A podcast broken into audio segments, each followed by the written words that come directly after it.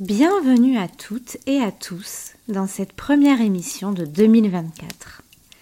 Nous entamons cette nouvelle année, comme à notre habitude, avec une promesse de récit fascinant et inspirant.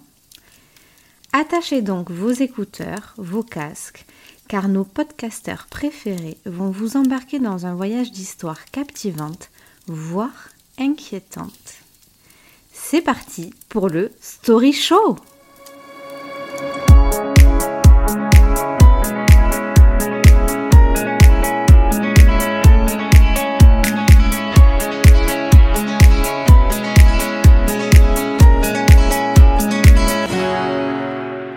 Bonjour, bonsoir, je suis Wivo, il est Davin, et on vous souhaite une merveilleuse et belle année 2024 les amis.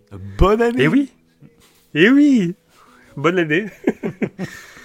Et ça on, va est, on est tout gêné, on est tout timide. Bonne année. Oui, c'est ça. Bonne année les gens bah oui, bah on est timide. On n'a pas de retour, on n'a pas de retour, c'est bizarre. On vous dit bonne année, on ne sait pas si vous allez répondre ou non. ils en ont rien à foutre, ça se trouve. C'est ça. Si, si. Bon, en tout cas, on, est, on est en mode Noël, en mode bonne année. On est sous notre couette avec notre petit thé chaud euh, pour vous accueillir pour ce story show. Ça fait plaisir. Oh. oui, ça, même pas fait exprès. fait des je, je, deviens, euh, je, je m'impressionne moi-même par moment.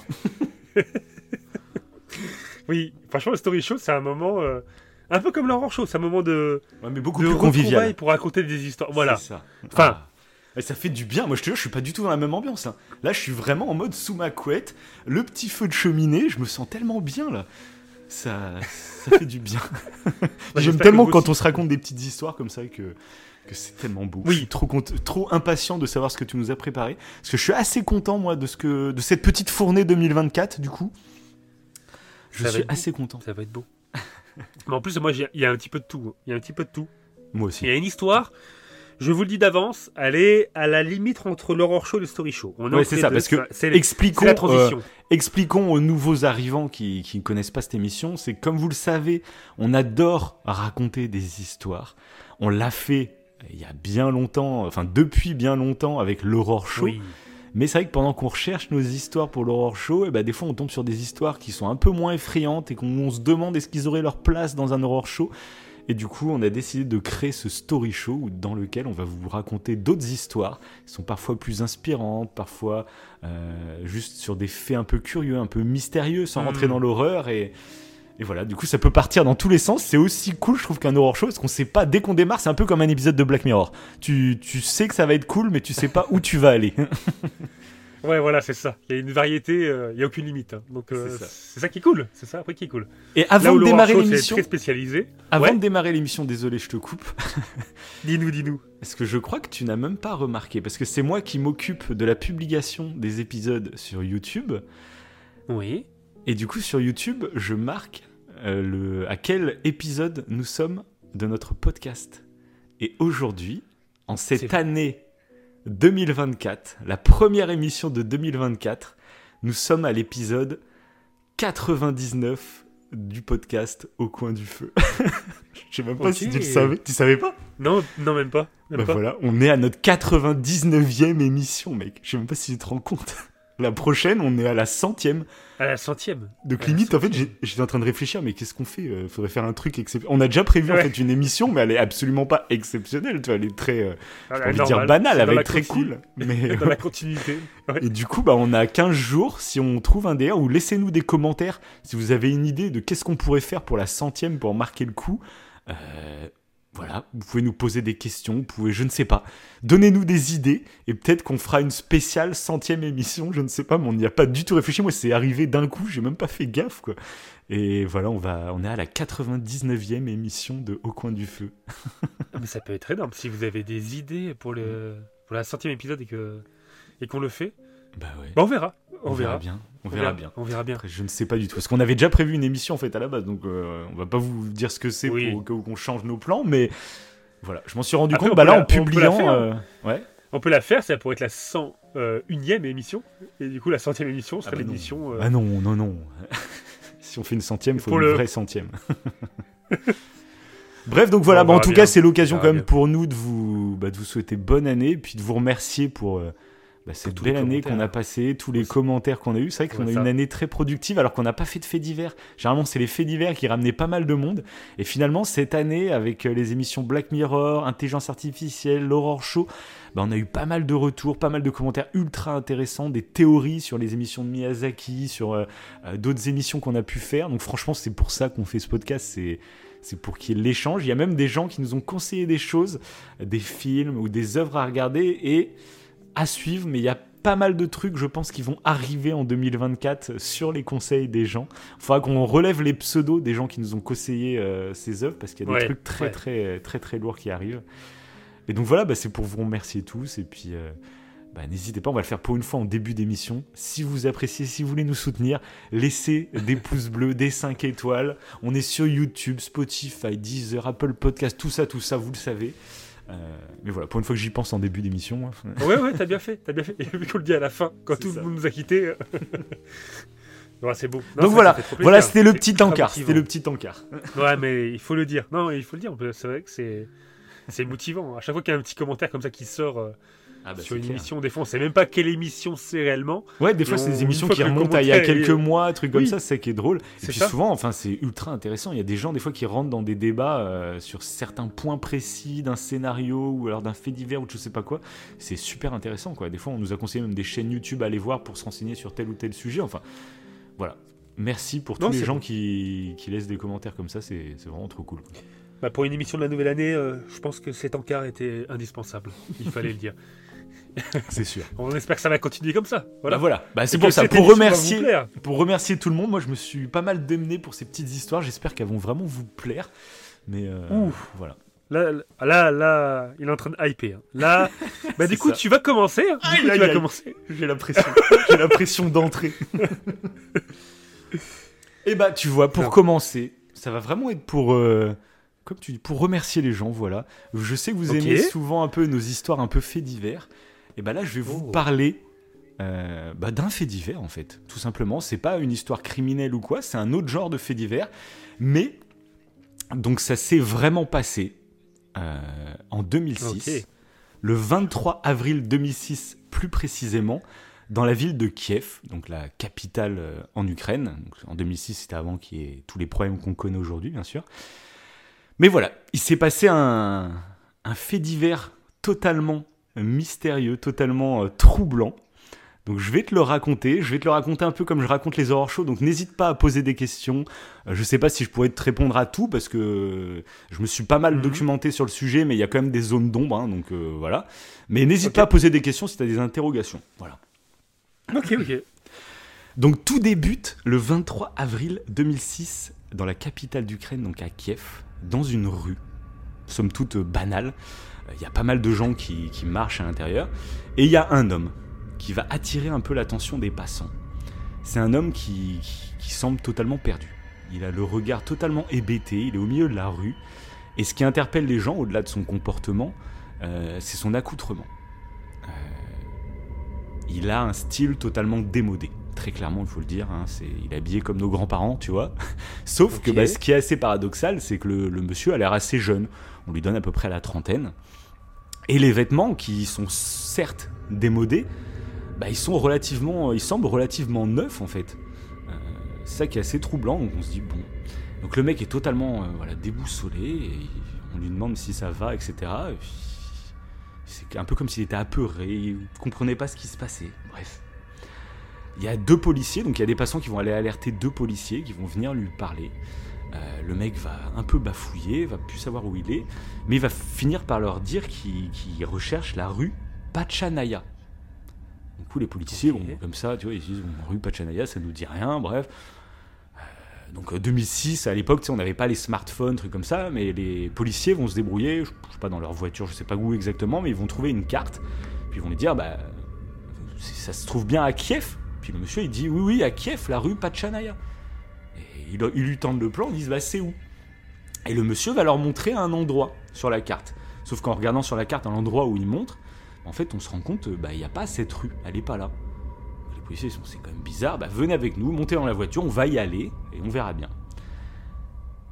En arrivant à l'endroit que le mec indiquait, bah, en fait il y, a une, y a une décharge. il n'y a rien, c'est une décharge.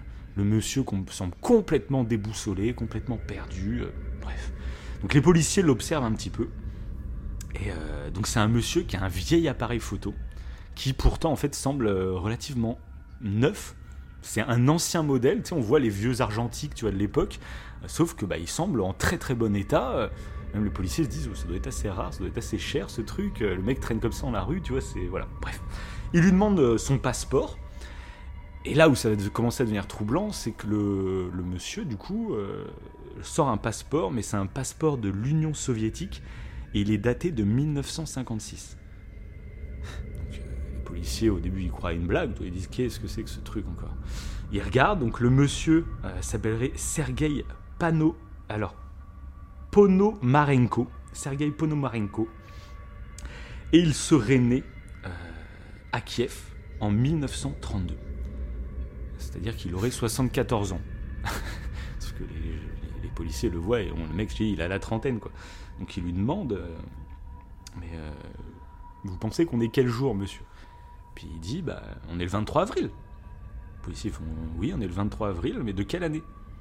Et là, il dit Bah, 23 avril 1958. J'ai 26 ans. Là, les policiers font arrêtez de vous, arrêtez de vous payer notre tête. Euh, c'est pas drôle. Si c'est une blague, c'est absolument pas drôle. Et puis le monsieur, il est complètement déboussolé. Si, moi je vous jure, euh, si, c'est. Bref. Les policiers vont l'amener au poste. Le monsieur va maintenir sa version et donc ils vont lui dire bah écoute, euh, c'est soit on t'enferme en garde à vue, etc. pour trouble à l'ordre public, soit il y a un hôpital psychiatrique, tu vas aller faire un tour là-bas pour avoir un diagnostic en fait. Parce que si tu nous dis que c'est pas une blague que tu es en train de nous faire, on est désolé, mais t'as peut-être un petit problème en fait, tu vois.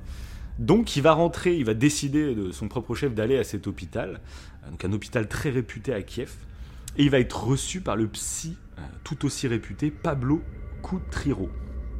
Désolé si je prononce mal les noms. Hein. et c'est là que cette affaire va, euh, va, avoir un retentissement euh, quasiment mondial. Pour ça, je sais même pas si tu n'en as pas déjà entendu parler. Mais en gros, c'est là où ça va vraiment faire le buzz, euh, notamment du coup euh, dans les années qui vont suivre 2006, parce que ce, quand il va rentrer dans cet hôpital psy, en fait, tout va être filmé. Donc au-delà du témoignage, euh, de cette histoire qu'on nous raconte, en fait, eh ben, il y a carrément les images, on va dire, des, séances que le psy a filmé avec ce mec. Donc ce mec, on peut le voir, c'est très facilement uh-huh. trouvable sur Internet, on le voit pendant qu'il parle avec le psy, qui lui explique un peu tout son truc. Euh, et, en gros, bah voilà, il va se sentir un peu plus en confiance avec ce psy. Il a eu le temps de reprendre un peu ses esprits. Et il va expliquer que voilà, bah, euh, c'est un grand passionné de photos. Il a cet appareil photo depuis 2-3 ans et il prend beaucoup de photos. Et puis là, bah, un jour, euh, il a pris des photos. Il sortait pour prendre des photos. Et en fait, dans le ciel, il va apercevoir une sorte de forme truc, un objet hein, vraiment qui était en train de voler dans le ciel. Et il s'est dit, bah, en fait, il faut que je le prenne en photo, c'est complètement sensationnel, je sais pas ce que c'est. Il va le prendre en photo, et quand il, le flash va se déclencher, hop, il va se retrouver à notre époque, euh, sans savoir pourquoi, comment, qu'est-ce qui s'est passé. Et lui, il dit, voilà, j'ai que ça comme explication, je peux pas vous dire mieux, voilà. Le psy, en fait, euh, bien sûr, va avoir beaucoup de mal à le croire.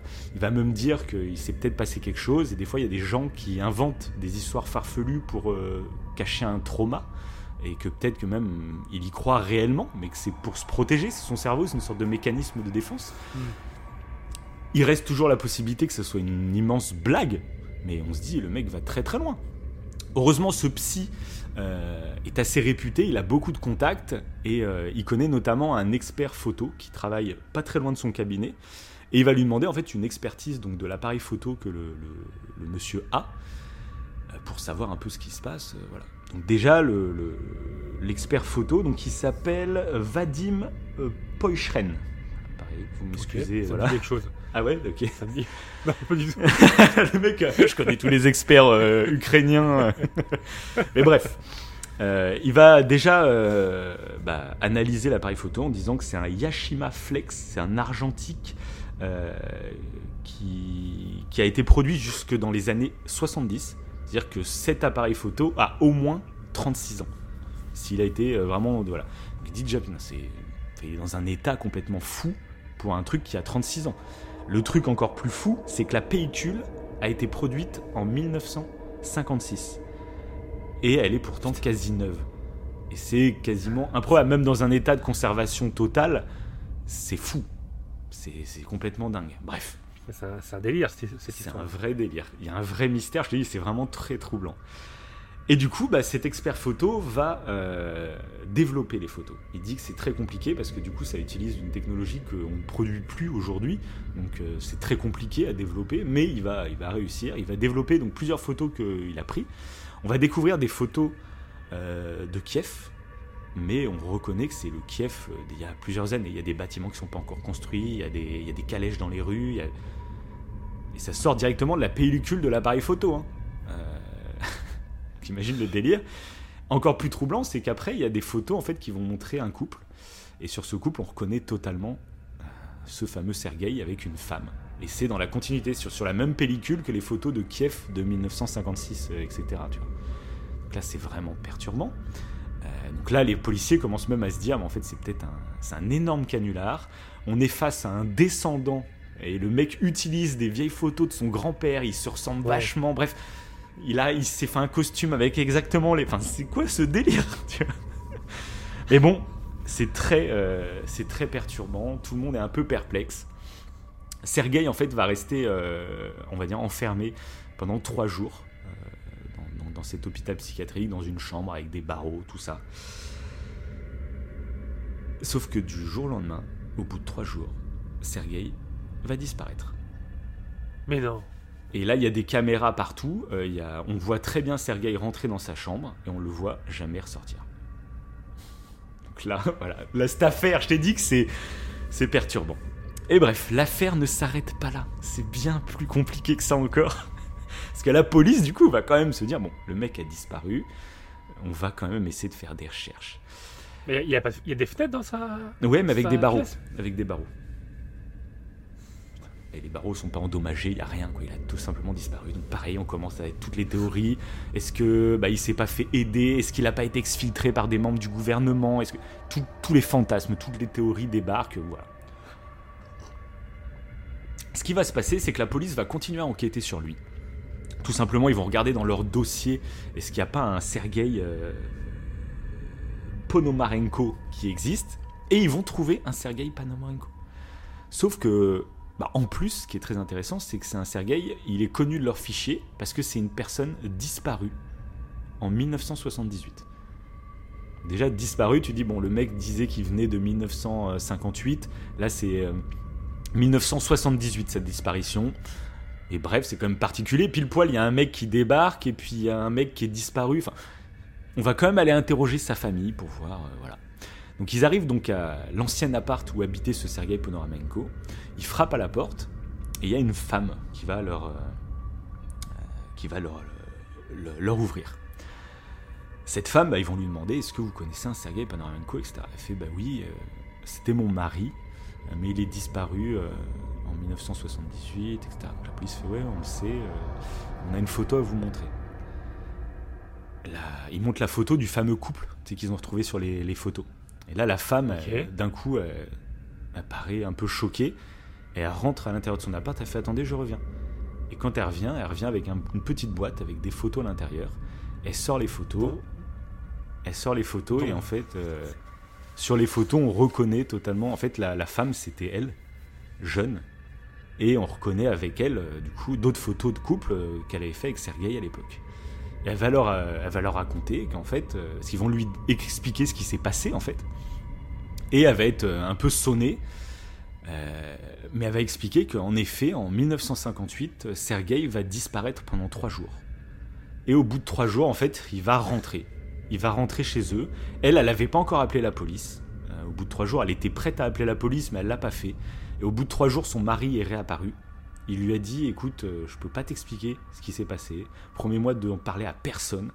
Euh, t'inquiète, je te ferai plus jamais ce coup-là, mais n'en parle à personne. Voilà.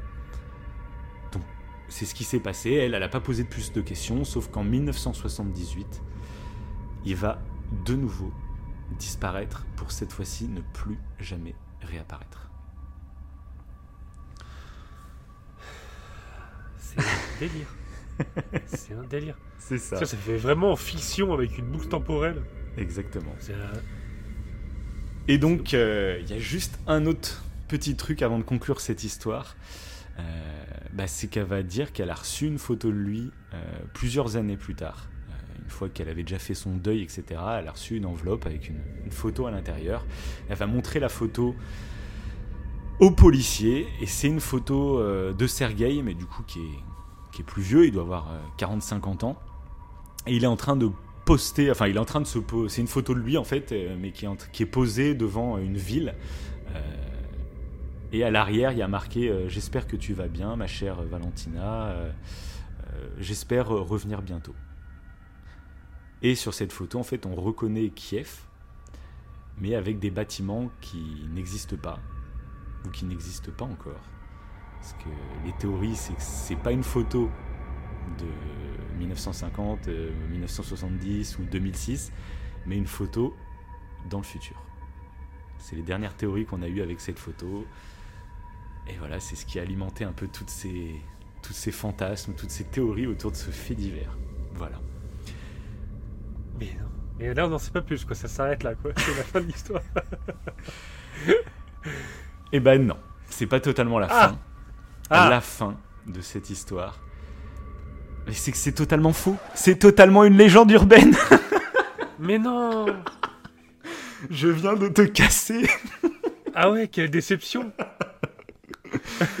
Donc voilà, c'est totalement une légende urbaine euh, qui a été publiée en fait dans une émission ukrainienne en 2012 euh, voilà, c'est une émission qui, qui, faisait plein de, de, petites fictions sur les, sur les légendes urbaines, sur les ovnis. Sur... Il y avait plein d'épisodes qui traitaient, chaque épisode traitait d'un sujet en particulier.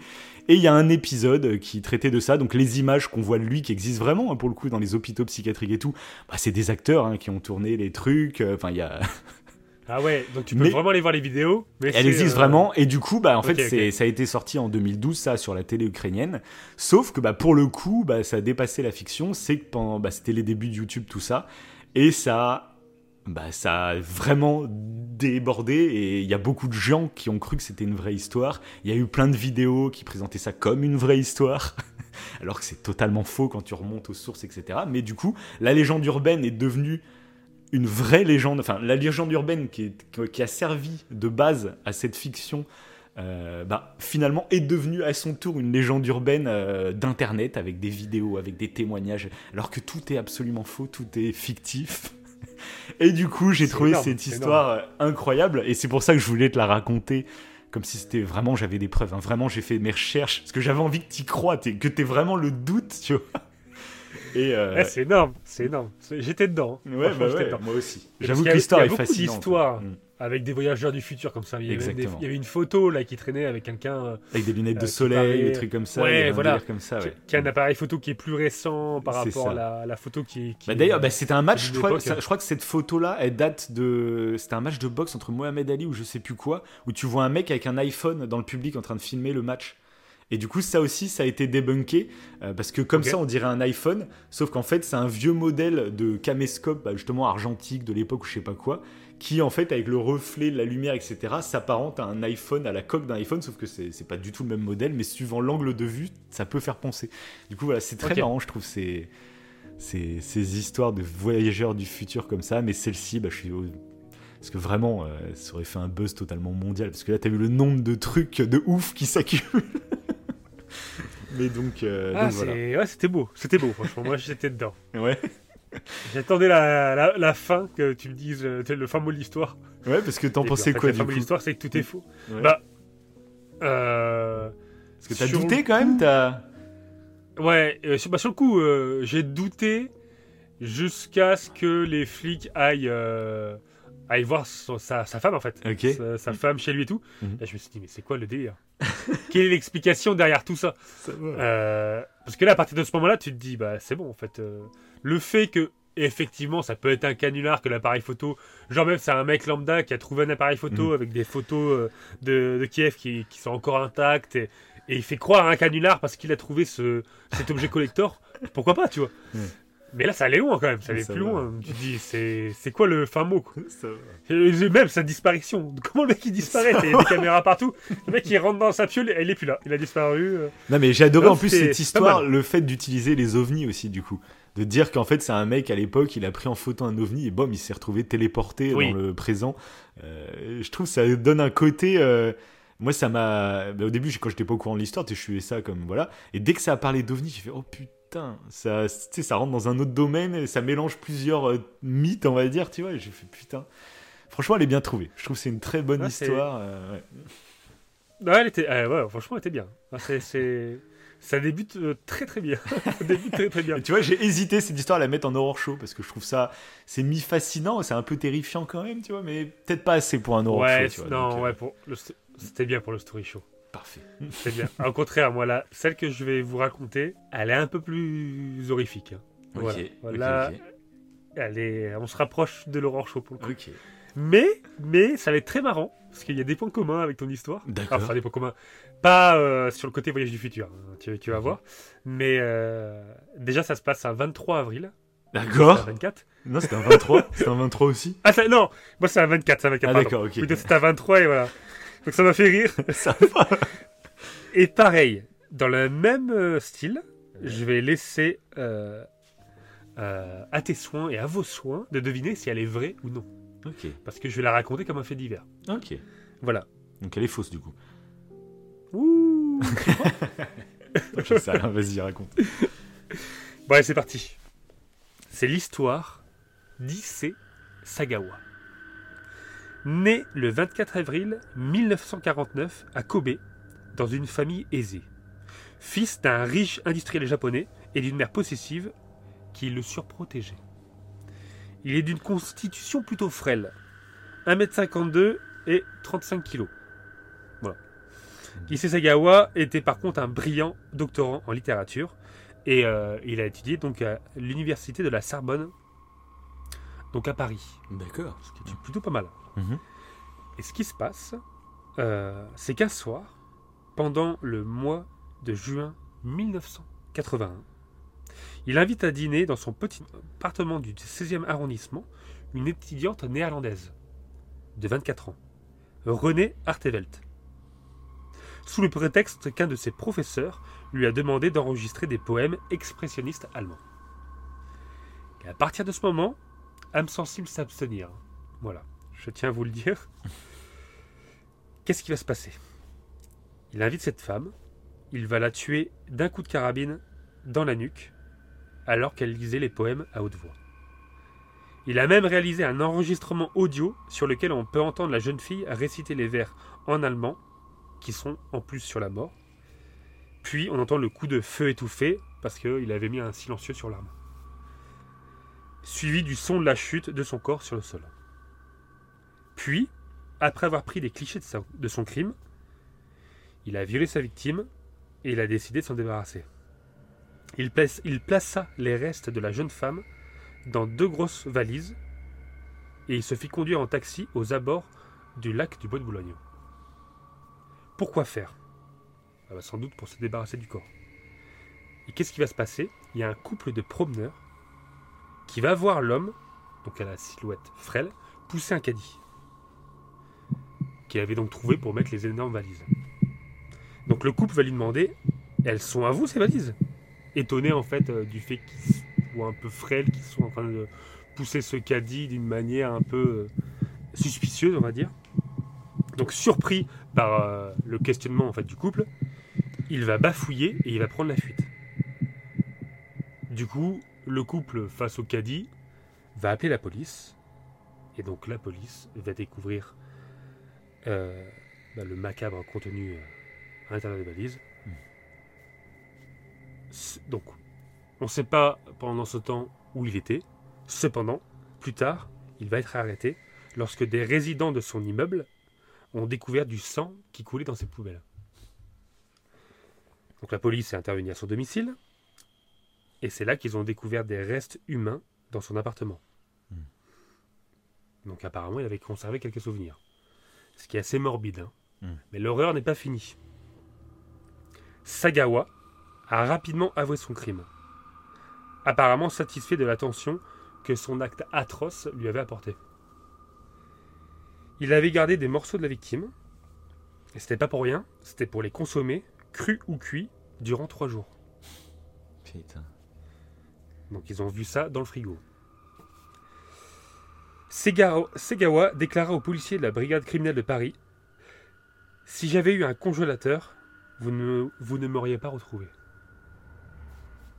Et revendique son acte qu'il considère comme un acte artistique. Donc on voit que le mec n'a aucune culpabilité. Hein. Et le traitement judiciaire de l'affaire va être euh, réellement troublant. Il y a des experts psychiatres qui vont conclure à son irresponsabilité pénale, mais recommandent tout de même son internement parce qu'il est extrêmement dangereux. Et le juge d'instruction, Jean-Louis Bruguière, se range à l'avis des experts et il prononce un non-lieu au titre de l'article 625 du Code des procédures pénales. Hmm. Sagawa est donc interné un an à l'unité pour maladies difficiles de Villejuif, avant d'être transféré au Japon, où ses parents le placent dans un hôpital psychiatrique, euh, Matsasuwa de Tokyo, le 21 mai 1984. Et c'est là qu'un nouveau collège d'experts japonais va le déclarer responsable de ses actes. Mais le non-lieu prononcé en France a un caractère définitif, définitif pardon, et interdit donc aux autorités japonaises de le juger. Ce qui fait quoi? Ce qui fait que Sagawa est libéré. Il bénéficie donc d'une des règles de droit international favorables aux prévenus et est libéré le 13 août 1985. Euh, et donc il est libéré après même pas 4 ans d'incarcération. Alors qu'il a tué une jeune femme, hmm. il l'a découpée en morceaux, il a essayé de, cacher, hein, comme vous l'avez compris, et c'était pour la dévorer. Mais cela est pire encore. Dans les années 70, il avait déjà des fantasmes cannibales sur des jeunes femmes blanches, surtout blondes. Il tente de tuer une étudiante allemande au Japon en 1972. Et il est alors accusé de tentative de viol et de meurtre.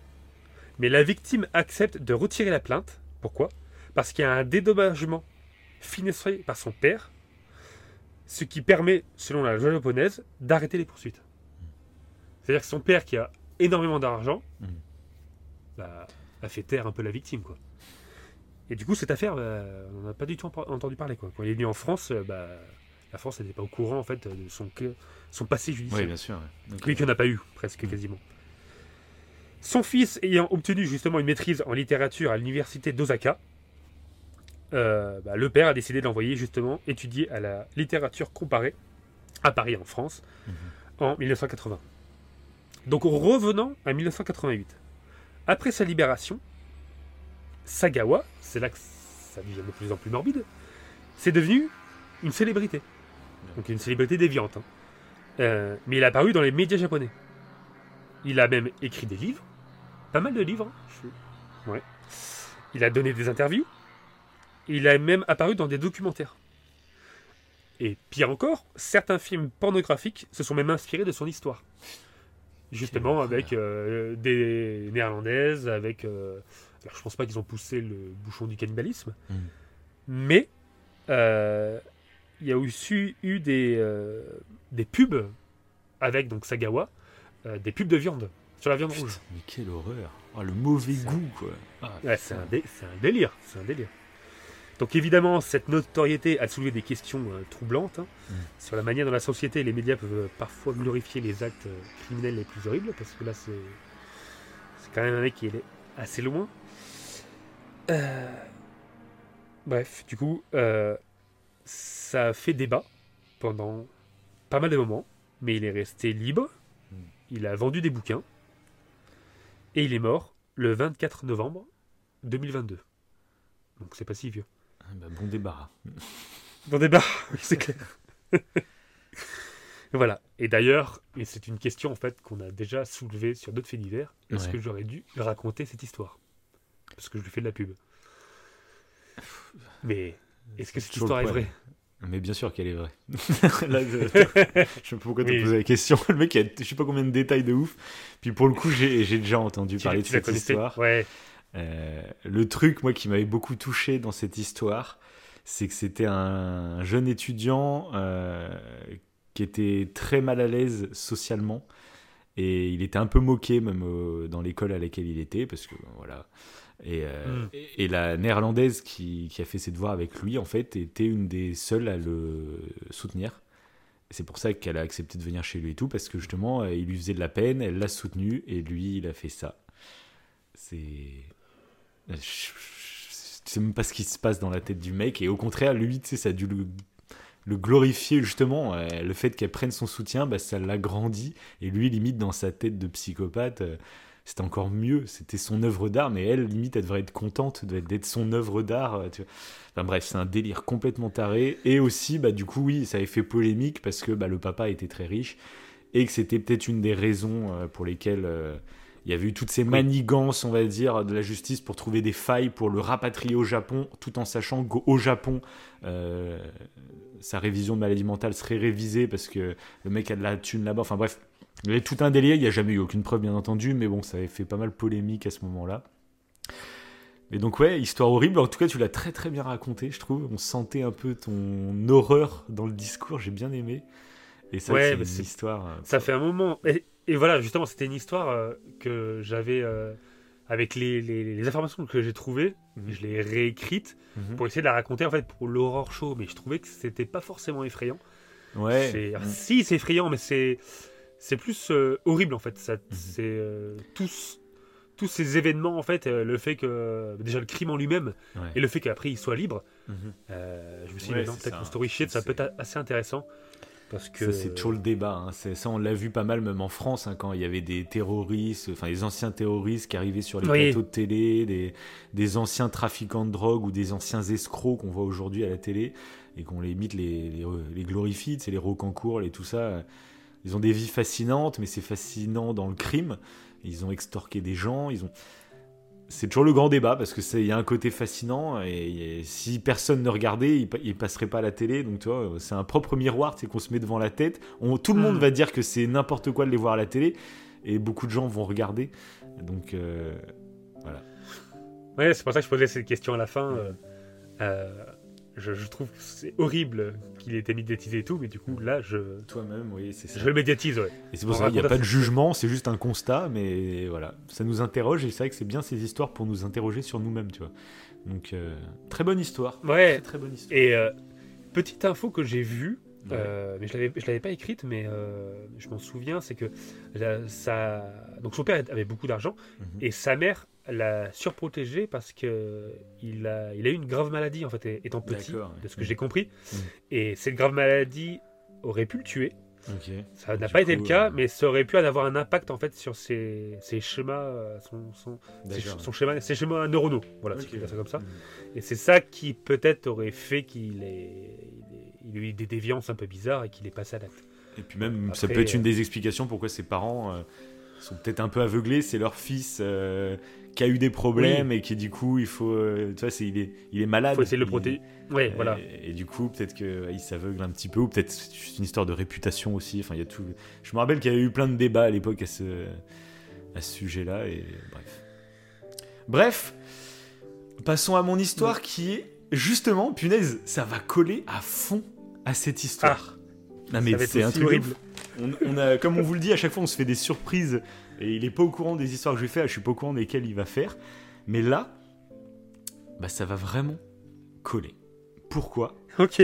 Tout simplement parce que mon histoire, donc c'est c'est un paragraphe d'un livre que je vais vous lire. Et hmm. enfin, c'est un chapitre d'un livre, je vous en parle après bien entendu. Mais le, le titre de ce chapitre s'appelle Pardonner aux méchants. Voilà. ok. C'est que c'est ouf, mais ça correspond. C'est même pas fait exprès. c'est ça. Donc c'est parti. J'ai remarqué que la plupart des gens qui ne reconnaissent pas leurs erreurs le font parce qu'ils ont peur de paraître faibles. En réalité, c'est cette même faiblesse qui fait qu'ils craignent de regarder leurs erreurs en face, car ils redoutent l'image que cela donnerait d'eux. Ils ont mis leur estime et leur confiance d'eux-mêmes dans le fait de ne pas faire d'erreurs. Ils se définissent donc par ce qu'ils font. C'est un tort. Ce sont souvent les mêmes qui ne demandent jamais pardon. Si on les pardonne quand même, notre sagesse fera gagner du temps à tout le monde. On réalise alors que le pardon sincère est une véritable libération et un soulagement. Mais comment réussir à pardonner? Un bon début, c'est de se rendre compte que personne n'est véritablement méchant. Dans un enregistrement audio que l'on peut réécouter dans les chemins de la philosophie de France Culture, Vladimir Jankelevitch nous le dit la chose suivante. Lorsqu'on a épuisé toutes les explications du comportement de quelqu'un et qu'on voit que ce comportement ne s'explique ni par l'absence de lucidité, il est au contraire parfaitement lucide, ni par l'hérédité, son hérédité est intacte, ni par sa santé, sa santé est très bonne, ni par ses nerfs, il n'a jamais été soigné pour ses nerfs, il ne souffre d'aucune affection pathologique ni autre, ni par quoi que ce soit d'autre, eh bien ce comportement ne peut s'expliquer que par la méchanceté. La méchanceté est une limite, au sens phénoménologique du mot, c'est-à-dire qu'elle n'est pas palpable. Rien dans la méchanceté n'est positivement méchant, et pourtant cet homme est méchant. Donc, pour Jean Kelevitch, la méchanceté, c'est ce qu'on dit de l'autre quand on ne sait plus quoi dire. C'est pour ça qu'il dit que c'est une limite en fait. C'est comme lorsque des enfants disent à leurs parents T'es méchant quand ils font face à un refus ou une contrainte. Ils arrivent à une limite dans les explications possibles au comportement du parent. Et ça peut arriver aussi aux adultes. Je me souviens qu'à plusieurs reprises, une ancienne petite amie m'a dit Tu es méchant, parce que je ne voulais pas aller à une soirée organisée par l'un de ses amis. Elle n'acceptait pas que je ne veuille pas me forcer à aller à cette soirée. Elle savait que je ne suis ni stupide ni névrosé et elle ne comprenait pas mes raisons, donc elle en est arrivée à une limite, je suis méchant. Ça devient la seule explication. Si une ancienne petite amie lit ce passage, c'est un exemple arbitraire, je ne suis même pas sûr que ce soit arrivé tel quel que je le décris. En revanche, je veux bien récupérer ma GameCube, que tu as encore si possible. les méchants sont désignés ainsi, soit parce que c'est plus simple, soit parce qu'on n'a pas toutes les explications, soit parce qu'on ne les trouve pas, et qu'on ne sait pas comment expliquer ce qui se passe. Finalement, dire que quelqu'un est méchant, c'est renoncer à comprendre. C'est un aveu de faiblesse de la pensée. Le père de la philosophie, Socrate, était d'accord avec ce constat. Il disait que nul n'est méchant volontairement. Il opposait donc le mal d'un côté et la volonté de l'autre. La volonté ne peut pas vouloir le mal. Ce qui veut dire que si l'on souhaite quelque chose qui est mal, c'est que l'on se trompe c'est que l'on souhaite mal. Pour lui, on veut toujours ce qu'on pense être bien, et donc personne ne souhaite le mal pour quiconque, ni même pour soi. Si on fait le mal, c'est par erreur, c'est par ignorance. Ainsi, pour Socrate, le premier des mots, c'est l'ignorance. Et le pire des mots, d'ailleurs, c'est ignorer le fait qu'on soit ignorant. J'ai pu remarquer aussi que l'une des origines de la méchanceté était souvent la souffrance, sous toutes ses formes le manque, la peur, toute situation qui nous fait souffrir et qui nous pousse à nous diriger vers cette méchanceté, ce que Kant appelle le penchant au mal. Il formule cette phrase. La majesté du devoir n'a rien à faire avec la jouissance de la vie. Elle signifie notamment que la méchanceté trouve souvent son origine dans la souffrance, car il est plus difficile pour une personne souffrante de résister à la satisfaction de ses désirs, ce qui peut donc la conduire à ne pas suivre la loi morale. Pour expliquer la citation, en gros, si on veut pousser notre volonté à suivre la loi morale, la majesté du devoir, on ne peut, le faire qu'en se rendant indépendant de nos tendances naturelles qui nous poussent à la satisfaction de nos désirs. Donc forcément, lorsqu'une personne est déjà dans une situation de souffrance, il est d'autant plus difficile de se détourner de la satisfaction de ses désirs et donc de la jouissance de la vie, ce qui la pousse parfois à ne pas suivre la loi morale. Donc si on juge les autres comme méchants à notre égard, pour réussir à pardonner, il faut réaliser que c'est l'ignorance et la souffrance qui les ont poussés à agir ainsi, et que nul ne fait le mal s'il est comblé de connaissances et d'amour. On remarque alors que les personnes qui sont les plus difficiles à aimer sont celles qui en ont le plus besoin. Dès lors, on peut ressentir de la bienveillance, et pardonner devient beaucoup plus facile. Cependant, il me paraît important de préciser que pardonner n'est pas synonyme de laisser faire ou d'accepter. On peut tout à fait pardonner une personne tout en décidant d'arrêter de la fréquenter. Ce qu'on vient de dire sur la méchanceté n'enlève en rien la responsabilité qu'une personne a de ses actes. Point. Donc voilà, c'est un paragraphe qui est assez long, je sais pas si c'est très facile de tout enregistrer en une écoute, et c'est pour ça que je vais vous conseiller le livre duquel ce texte est sorti. C'est le livre de Cyrus North, notre petit confrère podcasteur et youtubeur, qui a sorti un livre très récemment qui s'appelle Le Code, que, que j'ai acheté, que je trouve vraiment très très bon. Et il y a pas mal de paragraphes comme ça, en gros, il réfléchit sur pas mal de notions sur le bonheur en règle générale. Et j'ai beaucoup aimé ce paragraphe. ça, on en parle souvent, je trouve, de, de, réfléchir justement, mm. comme on fait des émissions faits divers, tout ça, on est amené en fait à discuter de ce genre de sujet. Et je trouve que ce paragraphe en fait est très très vrai et très intéressant. Donc je vous invite même à le réécouter ou à lire le livre, bien entendu, pour essayer de méditer là-dessus. Moi, je sais que c'est un paragraphe qui m'a fait du bien et qui même a posé en fait des pensées que j'ai déjà de base, je pense. Mais euh, c'est très agréable en fait de les poser sur papier, bien écrites, de manière euh, ordonnée. Euh, parce que des fois, c'est ça aussi, c'est qu'on a des pensées dans la tête, on ressent des choses, mais on a du mal à les exprimer. Et ce livre, globalement, c'est ce qui, c'est à ça qui m'a servi, je trouve. C'est que la plupart des choses, je les pensais déjà, j'ai pas appris grand chose, mais il, il, a réussi à les ordonner pour que tout soit un peu plus clair dans ma tête. Et, euh, et donc voilà. Voilà, je sais pas ce que tu as pensé de ce petit paragraphe. oui, si, c'est très intéressant. C'est très intéressant, ça rejoint souvent euh, tout le, cœur de notre émission, euh, au-delà en fait du story show, et, mm. toutes les œuvres cinématographiques dont on mm. parle. On essaie souvent en fait de d'en parler pour en faire sortir que du bien. Mm-hmm. Et je trouve que c'est c'est intéressant en fait de panier non plus ce qui est mauvais dans la vie. Mm-hmm. On est toujours là à, être positif. Ce qui est mm-hmm. bien, moi je pense qu'il faut être positif. Et d'ailleurs, le, moi je vais partir sur un compte après.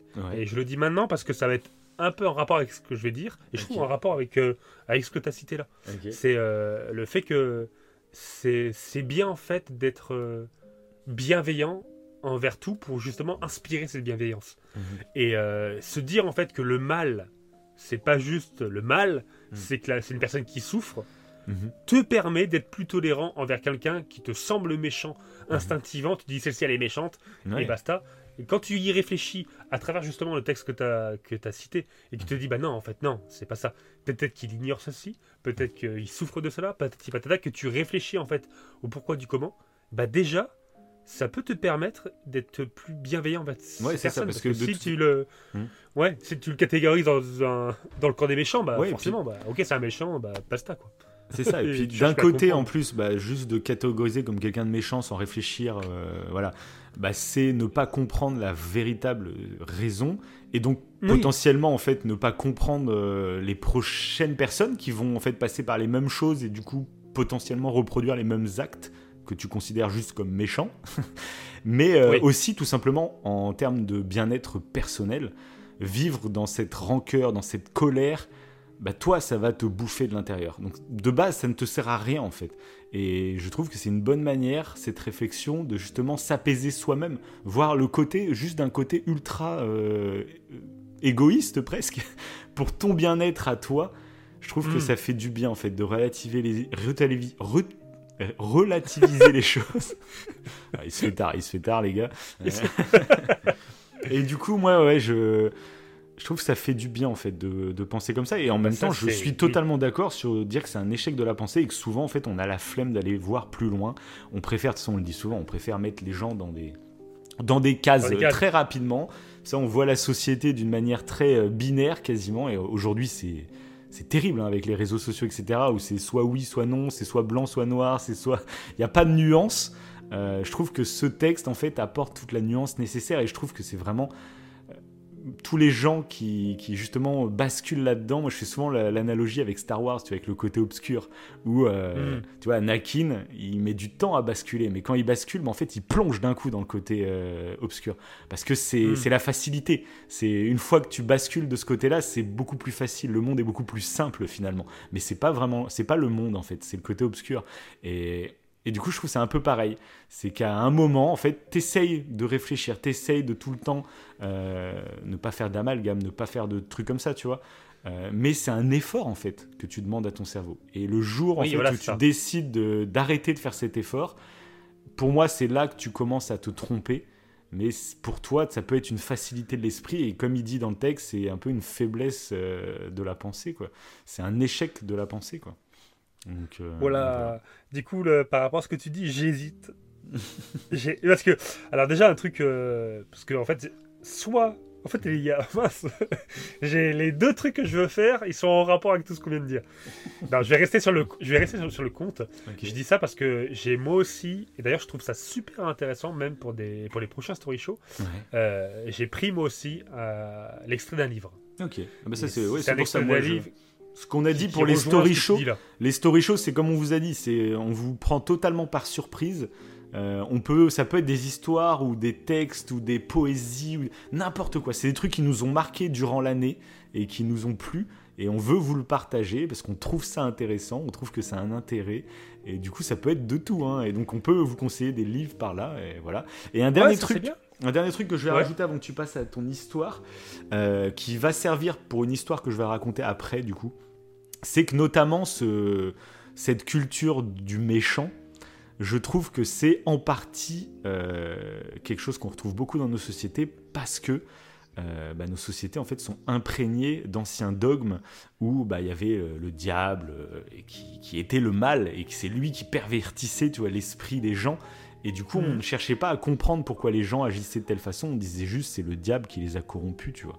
Et du coup cette histoire, je la trouve très intéressante justement pour prendre du recul par rapport à ça et aussi pour voilà, ne pas accuser ceux qui étaient là avant nous, parce qu'en fait, ils étaient élevés dans ces dogmes-là qui font que c'est ce qu'on pensait. En fait, on cherchait même pas. Là, nous, tu vois, déjà même nous qui sont quand même beaucoup moins dans tout ça, on a du mal à lutter contre notre cerveau et les facilités de notre cerveau. Donc, imagine si en plus il y avait un dogme qui te disait, ben, en fait, euh, réfléchis pas, hein, c'est juste le diable qui l'a perverti, c'est pour ça qu'il agit comme ça, c'est qu'il est possédé par le diable, c'est parce que, voilà, bref.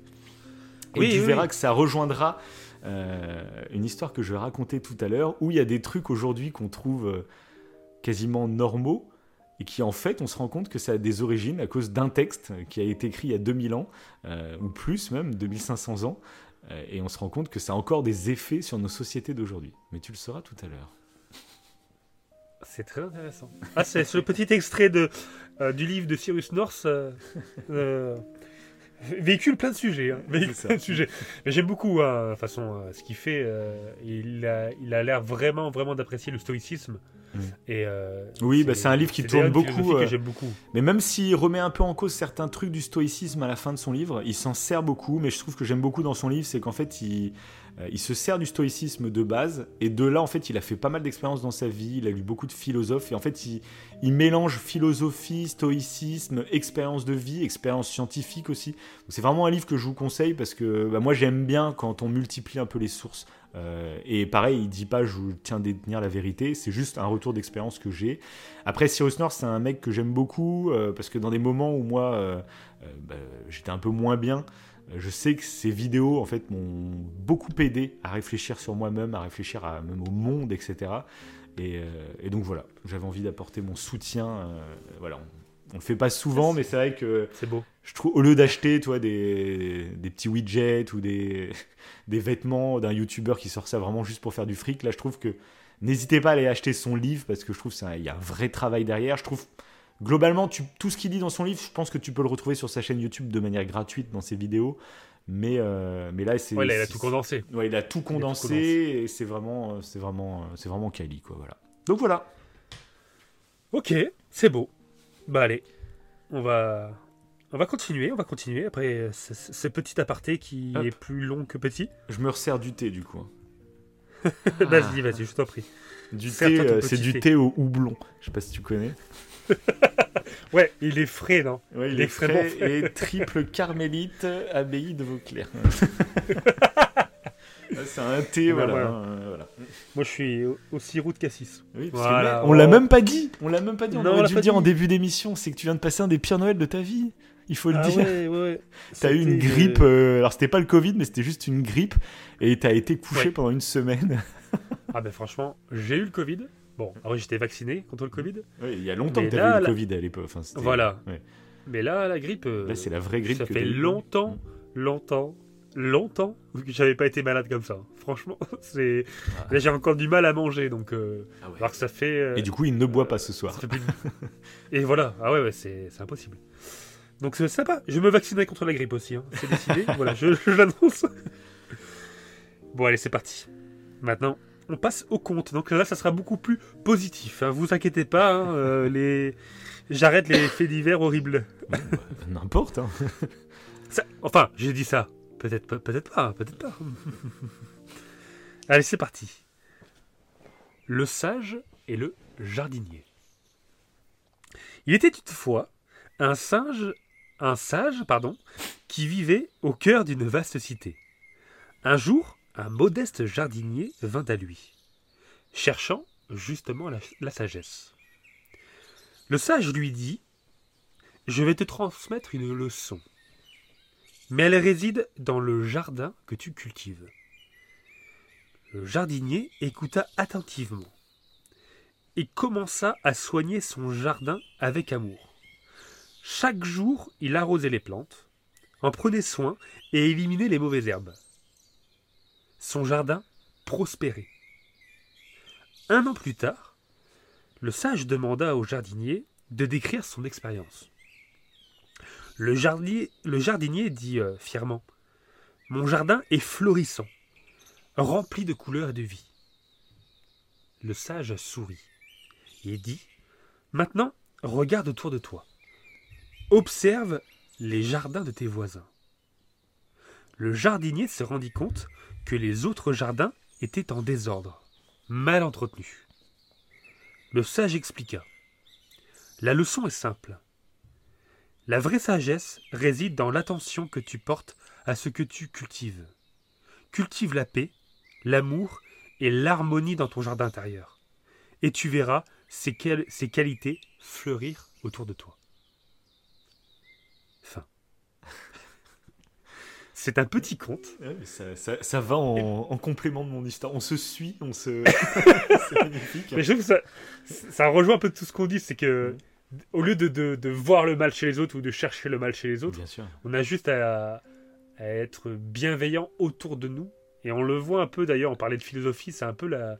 Je trouve la philosophie de, Confucius, donc dans le confucianisme, mm. c'est avant tout, ça peut paraître égoïste, mais s'occuper de toi, cultiver mm. ton toi intérieur, pour te sentir bien. Et ce petit bien que tu auras en toi, tu vas pouvoir le partager à, tes proches. Et ainsi de suite. Et je pense que c'est comme ça que tu essaies du moins de partager en fait euh, non, mais la bienveillance. Mais surtout, bah, surtout c'est très bien comme genre de message pour une émission, c'est de la bonne année, etc. Surtout dans ce moment où il y a tellement. Enfin, si tu as envie d'avoir des mauvaises nouvelles, hein, c'est très facile d'en avoir beaucoup. oui, envie de dire comme d'habitude quasiment. J'ai l'impression qu'on dit ça tous les ans de toute façon.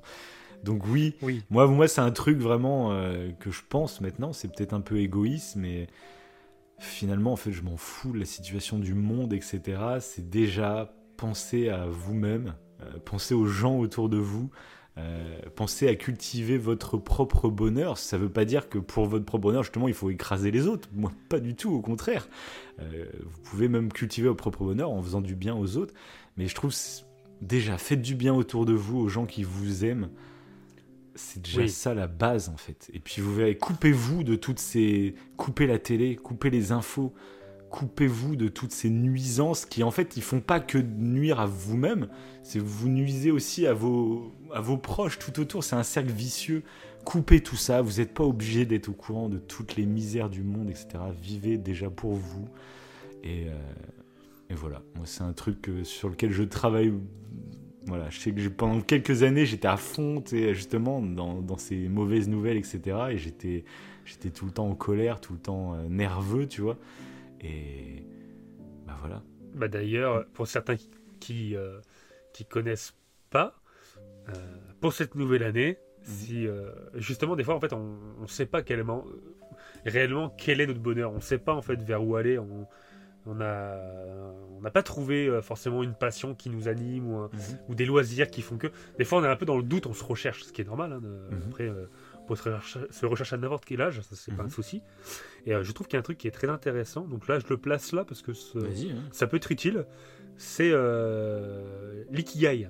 l'ikigai, c'est une méthode japonaise en fait. Vous allez trouver facilement en fait la, la méthodologie à, réaliser sur internet. Ça s'écrit I-K-I-G-A j'ai l'impression que je l'ai déjà dit dans un autre, story show. Ça me dit rien. je sais pas. Euh, bah, peut-être pas, peut-être pas.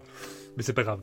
Et, euh, et du coup, euh, ça, ça se définit par la raison de vivre. L'ikigai, c'est la raison de vivre. Mhm. Et euh, en faisant l'ikigai, vous allez rechercher en fait si dans votre métier, plus spécifiquement, mhm. Euh, qu'est-ce qui vous plaît? Est-ce que ce qui vous plaît, c'est que ça vous rapporte assez d'argent pour vivre? Ou peut-être pas. Hein. Est-ce que c'est ça vous plaît parce que vous êtes compétent en fait dans votre métier? Mhm. Ou parce que vous prenez simplement du plaisir? Ou parce que vous vous sentez utile au monde? Et ces quatre points-là, en fait, ils sont super importants. En fait, dans l'ikigai, euh, le fait d'avoir assez d'argent pour vivre, évidemment, c'est important. Le fait euh, de prendre du plaisir à faire ce que l'on fait, c'est tout aussi important. Le fait d'être compétent dans ce que l'on fait, c'est encore une fois tout aussi important. Et le fait de se sentir utile au monde, ça a une importance. Mmh. Et euh, l'ikigai, à travers la méthodologie que je vous laisse aller voir, je pourrais pas vous l'expliquer parce que comme ça c'est un peu, c'est avec des formes géométriques et tout, ça prend un petit peu de temps pour le faire il y a un petit peu, il y a un petit brainstorming à savoir ce qui vous plaît, ce qui dans votre vie, etc. tout. Mhm. on pose par écrit euh, euh, tout ce qu'on ressent et ça se fait sur plusieurs jours, quoi. Bref, pour qu'à la fin on se rapproche euh, du ou des métiers rêvés et du moins si on peut pas en fait notre métier rêvé, bah, justement des fois on a un métier qui peut combler deux points et après en faisant du bénévolat par exemple, je sais pas n'importe, ou en faisant un loisir, mhm. ouais voilà, combler les deux autres. Et, euh, et comme ça, c'est, je dis pas ça en disant changer de métier, aller mm. faire un métier passion. Non, non, non. Oui, non, mais par exemple, là, je, je sais pas si tu en as déjà parlé en émission, mais je sais qu'on en a déjà parlé ça ensemble, hein, bien sûr. Et par exemple, bah, vous voyez, les gens, euh, ce podcast, c'est typiquement ça. On gagne pas notre vie avec ce podcast. On, juste, on fait ça parce qu'on kiffe. Et oui, tout à fait. En fait, on a des métiers qui nous plaisent sur certains points, mais pas tous. Et en fait, bah, ce podcast, il est là aussi pour combler des trucs. C'est si on pouvait vivre de ce podcast, ça serait la folie, tu vois. Ça serait très bien. Mais au final, c'est ce qu'on s'est dit. Euh, c'est en fait, on aime faire ça. On aimerait que ce soit notre métier. Mais en fait, euh, si c'est pas notre métier, tant pis. On aime le faire en fait. Donc pourquoi on le ferait pas? Et puis on fait ça comme hobby. C'est pour ça qu'il n'y a pas une émission tous les jours, hein, bien sûr, parce qu'on n'a pas le temps. Mais euh, mais je trouve que ça participait. Tu vois, ça allait dans cette philosophie. Ce podcast, en gros, il est là pour oui, tout à fait. ça nous plaît. N'hésitez pas. Euh, et surtout, n'ayez pas honte de faire vos hobbies. Peu importe qu'est-ce que c'est, ne vous sentez pas jugé par quiconque. Si vous aimez faire quelque chose, bah faites-le, c'est tout. Et n'hésitez pas, surtout lancez-vous. Euh, oui, c'est ça, des fois. Des fois, on a peur de se lancer. C'est ça. Hein. C'est nouveau, c'est un peu inconnu. Pourtant, il y a des choses qui nous plaisent dans, dans l'activité qu'on va faire. C'est ça. Et on, prend du temps en fait à y aller, alors que des fois, il faut se lancer, il faut le faire. On se lance, ça, plaît pas. C'est ça. Et puis on bah, rencontre des gens. Euh, quand on, on se lance enfant, on rencontre des gens qui finalement, bah, souvent, ils ont le même parcours que toi en fait. Ils ont hésité comme toi. Ils, mince, est-ce que j'ai l'âge de faire encore ça? Est-ce que je sais pas. C'est voilà. des questions qui nous mettent des barrières dans la tête. On se rend compte que les gens, ils ont exactement eu les mêmes barrières que toi. Et finalement, bah, vous vous retrouvez, vous avez exactement la même passion, vous êtes là pour le même délire. Et bref, c'est pour moi, c'est ça la vie, que c'est juste euh, faire des choses qui nous plaisent avec des gens qui, aiment la même chose. Enfin bref. C'est ça, c'est ça. Mais c'est pour ça, pour ceux qui, qui savent pas trop où aller, des fois ça peut être intéressant. Mais déjà, voilà. les conseils au coin du feu, c'est couper la télé, couper les infos, et après, bah, faites cette démarche de penser à ce que vous aimez et, et, essayer d'aller vers ce que vous aimez en fait. Voilà. Ça paraît basique, mais en fait, c'est des trucs que moi je me suis, je me rends compte que je ne l'ai pas fait pendant une longue partie de ma vie. On est tellement dans le flux de la vie, etc., euh, qu'on se rend même plus compte, qu'on s'oublie peut-être, tu vois. Et, euh, ah c'est un travail qu'il faut avoir l'humilité en fait de reconnaître ça et de faire un travail sur soi-même pour euh, changer de direction, tu vois. Et des fois, c'est pas mm. évident parce qu'on a l'ego, on a tout ça, tu sais, on se dit ouais non c'est bon, euh, j'ai ma vie en main, je sais ce que je fais. Et souvent, en fait, bah, voilà, c'est un travail à faire sur soi, mais bon. Bref. Oui, d'ailleurs. Mm. Oui. D'ailleurs, ça peut être ça, hein, de commencer une nouvelle activité. On peut se dire, bah non, je vais être nul. Oh, bah non, c'est pas grave. Ah, c'est pareil, il faut. Mm. C'est clair. Il faut de l'humilité. Ça, c'est aussi important, je trouve, d'avoir de l'humilité et de savoir partir de zéro aussi. Ah oui, oui, c'est clair. Bon, allez, c'était les petits conseils au coin du feu. c'est vraiment une belle émission de première année. Hein. c'est pour les résolutions. C'est pour les résolutions 2024. Bon, alors moi, je vais vous raconter cette fois-ci une vraie histoire vraie. Donc là, il n'y a pas de piège, il n'y a pas de. Allez, il va nous la refaire. Allez. il me connaît. non, c'est une vraie histoire, mais que j'ai trouvée euh, totalement mignonne, très sympathique. Et donc voilà. Donc je vais vous raconter l'histoire de Michel Folco. c'est un écrivain français. Putain, j'ai eu peur. De quoi? Michel, Michel Fourniret. Une histoire très mignonne, vraiment. Quelle horreur Arrête, il faut pas rire avec ce genre de sujet, je te rappelle. Oui, c'est vrai, vrai. excusez-nous. C'est la nouvelle année. C'est... Il est con, putain. Bref. Ça ressemblait, ça ressemblait. oui, Michel Foulco. Euh, ok, d'accord. Ah, c'est une histoire vraie, oui, putain, oui. Mais elle est pas mignonne, loin de là. Concentrons-nous, concentrons-nous. Insultez-le dans les commentaires, c'est pas possible. Allez. Ah, Allez. Donc Michel Folco, donc c'est un écrivain français qui est né à Albi le 29 septembre 1943. Donc il est connu notamment pour son premier roman qui s'appelle Dieu et nous seuls pouvons, qui a été publié en 91. Bref, je vais pas vous raconter l'histoire de ce gars-là en détail. Ce qui est juste intéressant, c'est que ce mec, il avait une passion. Euh, bah, on ne juge pas les passions des gens, hein, bien entendu, mais il adorait par-dessus tout euh, se balader dans les rues de Paris, euh, dans les centres commerciaux, dans les métros, et il adorait aller fouiller dans les poubelles des photomatons. Parce que souvent, en fait, il, découvrait des photos ratées des gens. Euh, qui étaient déchirées parce qu'elles étaient ratées, et du coup, les gens reprenaient une autre, mieux, enfin bref. Et il adorait récupérer ces photos déchirées pour les reconstituer, et il avait un album où il, il avait plein de photos reconstituées comme ça, des photos ratées, reconstituées. Pour lui, c'était, c'était une collection comme une autre après, hein, voilà. Donc la plupart des photos, bien sûr, elles étaient toujours, bah, comme elles étaient ratées, elles étaient mal cadrées, euh, inutilisables, enfin, voilà. Mais un jour, il a fait une drôle de découverte. Dans plusieurs photos matons dans lesquelles il se baladait, il retrouvait des photos en très bon état, mais pourtant déchirées, d'un jeune homme. Et c'était très bizarre parce que c'était à plusieurs endroits de Paris. Euh, les photos à chaque fois, elles étaient très bien. Euh, il n'y avait aucune raison de les déchirer en fait. Et surtout, bah, cet homme, en fait, il était présent. Premier photomaton, j'ai intrigué par la qualité de la photo, pourquoi ça a été jeté, tout ça. Deuxième photomaton, troisième, quatrième, cinquième. C'est quoi cette histoire, quoi? Euh, pourquoi il y a un homme qui se prend en photo et qui déchire les photos, mais dans plein de photomatons de Paris, quoi? Et c'est pas un truc qui va durer euh, un ou deux jours, ça va l'interloquer, c'est que ça va durer plusieurs mois. Pendant plusieurs mois, il va se demander, mais c'est quoi euh, Qui fait ça En fait, c'est que c'est quelqu'un qui a des problèmes, peut-être psychologiques ou quoi, tu vois? Il commence à être totalement fasciné par ce jeune homme à se demander mais c'est quoi son histoire? Il va fantasmer tout ça, il va fantasmer plein d'histoires, tu vois? Est-ce que c'est pas un appel à l'aide? Euh, Ce qui est le mec qui jette sa propre image, donc est-ce que c'est pas quelqu'un qui était un peu malade, qui voulait se suicider? Lui, comme c'est un écrivain, c'est quelqu'un qui a un cerveau très fertile, qui, part dans plein de théories, tu vois. Bref, ça reste un mystère pendant plusieurs mois. Et pendant plusieurs mois, il va trouver ces photos euh, assez régulièrement. Ça devient vraiment une sorte d'obsession pour lui. Mais un soir de décembre, donc il est en train de se balader, il arrive vers un photomaton euh, pour, pour récupérer comme d'habitude les photos. Et là, il croise un homme. Et cet homme, il le reconnaît immédiatement. C'est l'homme des photos. Donc bien sûr, il va pas l'accoster comme ça. Je ne sais pas du coup qui c'est. Mais il va décider de le suivre. Et il voit l'homme rentrer dans un photomaton. Il voit le flash à l'intérieur crépiter. Il voit l'homme sortir, déchirer la photo et l'acheter dans la poubelle. Il se dit bon, faut que j'aille lui parler, sinon je ne saurais jamais pourquoi ce mec fait ça. Il se décide d'aller lui parler.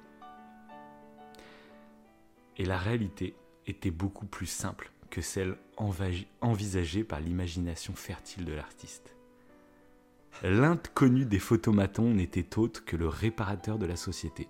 Ainsi, après chaque intervention, il testait lui-même la machine, puis jetait le résultat qui était forcément impeccable. Pour la petite anecdote, cette, cette euh, histoire a servi au réalisateur Jean-Pierre Jeunet pour le, film Le fabuleux destin d'Amélie Poulain, pour le personnage de Nino Quincapoix. Voilà. Pour ceux qui ont vu le film, vous, vous avez peut-être reconnu l'histoire. Et donc voilà, c'est une petite histoire que je trouve totalement mignonne. Et c'est pour montrer la puissance de l'imaginaire, pour un truc qui, une fois que tu as la résolution de l'histoire, ça paraît totalement... Euh, bah oui, en fait, c'est logique. Mais pendant que je te racontais l'histoire et que je faisais tenir le mystère, bah tu sais, ton cerveau, il est en train d'attendre. Mais c'est quoi le dire Alors, il y a rien forcément de fou, mais, mais j'ai imaginé que c'était son fils euh, qui essayait lui faisait une, je sais pas euh, ouais tu parles loin c'était du moins un de ses proches en fait qui essayait euh, de faire un truc mhm. mais dont il avait pas connaissance tu sais d'accord quelqu'un qui lui ferait passer un message ou oui. ouais voilà mhm. Et c'est une personne qui connaît son, son, hobby et qui du coup lui déchire les photos pour je sais pas qu'il y avait un délire du genre non non en fait c'est c'est juste un réparateur tu vois tout basique ça. mais du coup j'ai trouvé ça très fort parce que du coup ça ça raconte beaucoup de choses, même sur la narration, tu vois, dans les films, etc. Avec cette création du mystère où souvent on est déçu une fois qu'on a la résolution.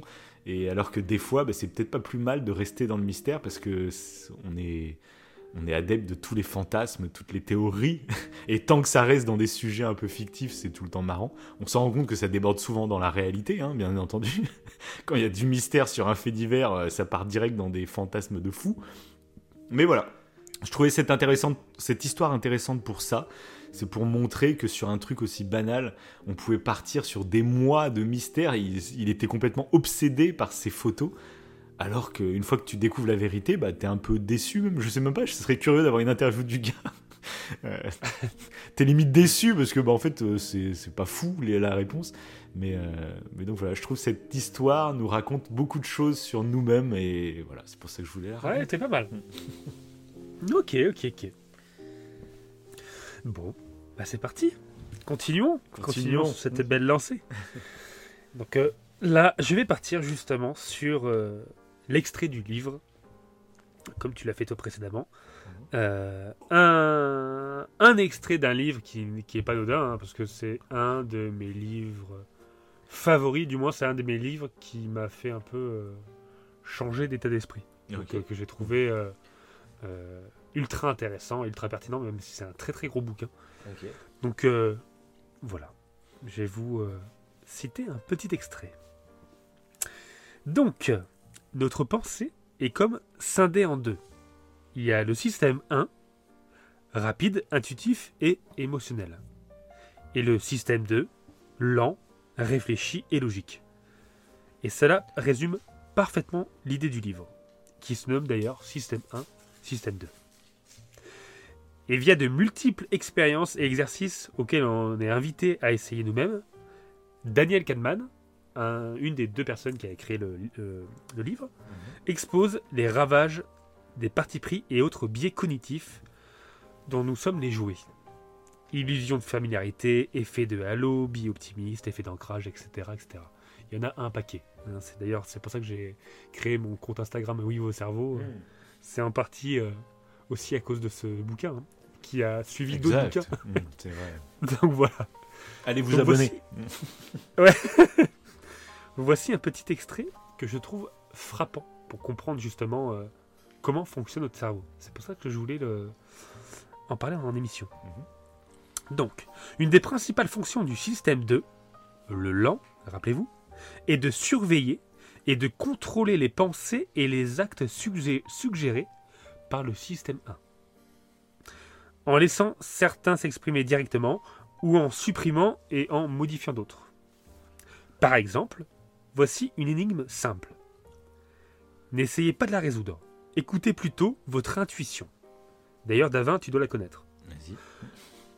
Une batte et une balle coûtent 1,10€. La batte coûte 1 euro de plus que la balle. Combien coûte la balle? Un chiffre vous est sûrement venu à l'esprit. Ce chiffre est bien sûr 10. 10 centimes. La caractéristique de cette énigme, sans difficulté, est qu'elle suscite généralement, pour la plupart des gens, faites le test, une réponse intuitive, séduisante, mais qui est fausse. Car la bonne réponse n'est pas 10 centimes. La bonne réponse, c'est 5 centimes. On peut raisonnablement estimer que la réponse intuitive est également venue à l'esprit de tous ceux qui ont trouvé le bon chiffre. Mais ils ont réussi justement à résister à leur intuition, à résister au système 1. Frédéric et moi, Daniel Kahneman, entre parenthèses, avons travaillé ensemble sur une théorie du jugement fondée sur deux systèmes. Et mon collègue s'est servi de l'énigme de la batte et de la balle pour étudier une question essentielle dans quelle mesure le système 2 surveille-t-il étroitement les suggestions du système 1 Pour lui, nous connaissons un fait significatif.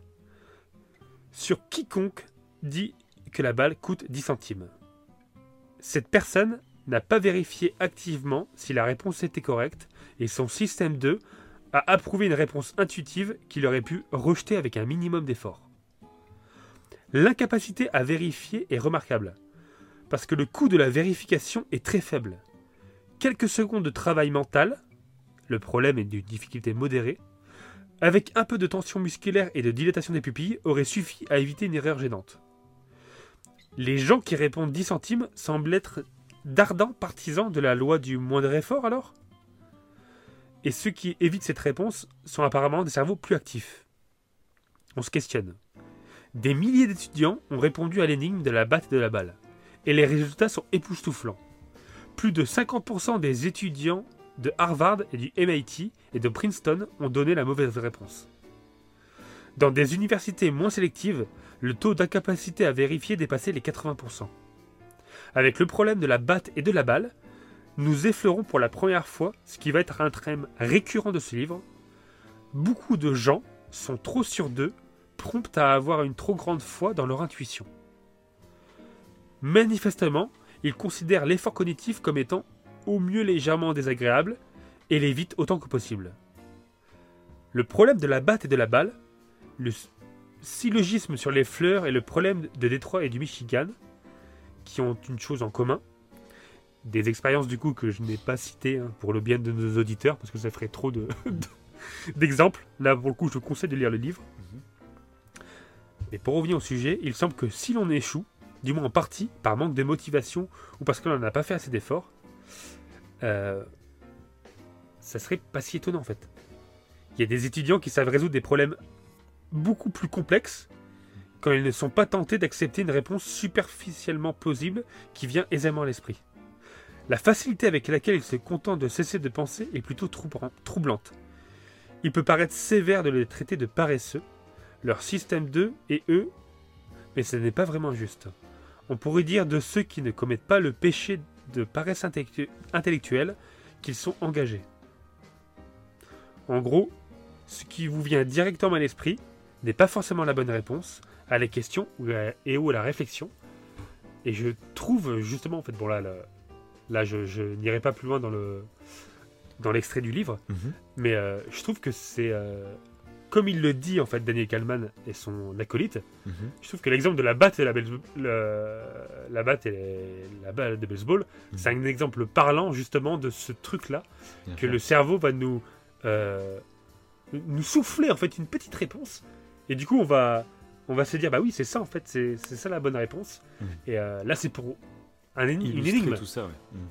Mais c'est euh, ça vaut pour tout en fait ah bah, ça vaut pour énormément de choses c'est ce qu'on ça rejoint ce qu'on disait tout à l'heure sur l'humilité exactement C'est pas une faiblesse en fait d'être humble et juste de, justement de prendre conscience des, des failles de notre cerveau qu'on a tous en fait. C'est juste normal. C'est même pas une faiblesse, c'est une normalité quoi. Et, et d'en avoir confiance, au contraire, ça peut être une force justement. Oui, voilà, c'est ça, exactement, exactement. Et je trouve que bah, ça vaut même pour des pour des idées préconçues, pour des préjugés. Mmh. Euh, se, dire qu'en fait que ce, petit, cette petite voix intérieure qui va nous suggérer quelque, quelque mm. chose qui est parfois malveillant, en fait on peut aisément la, la reprendre. Et, et ne pas faire en fait, euh, oui, ne pas faire ce que... Et même ça rejoint, je trouve, parce que souvent tu le vois ça comme discours... Euh, euh, suivez votre intuition, c'est la clé de la vérité, etc. Souvent, bah, pour moi, c'est la preuve de gens qui, sont, qui manquent énormément d'humilité et de suivre son intuition. Prends du recul, quoi. Ouais, Prends du recul, quoi. c'est ça, c'est ça. Il y a, y a un, bouquin justement sur l'intuition mmh. où ils ont fait beaucoup de, de recherches que, que je n'ai pas lu, hein, mmh. mais qui semble être super intéressant parce que ça reprend un peu les travaux de Daniel Kahneman.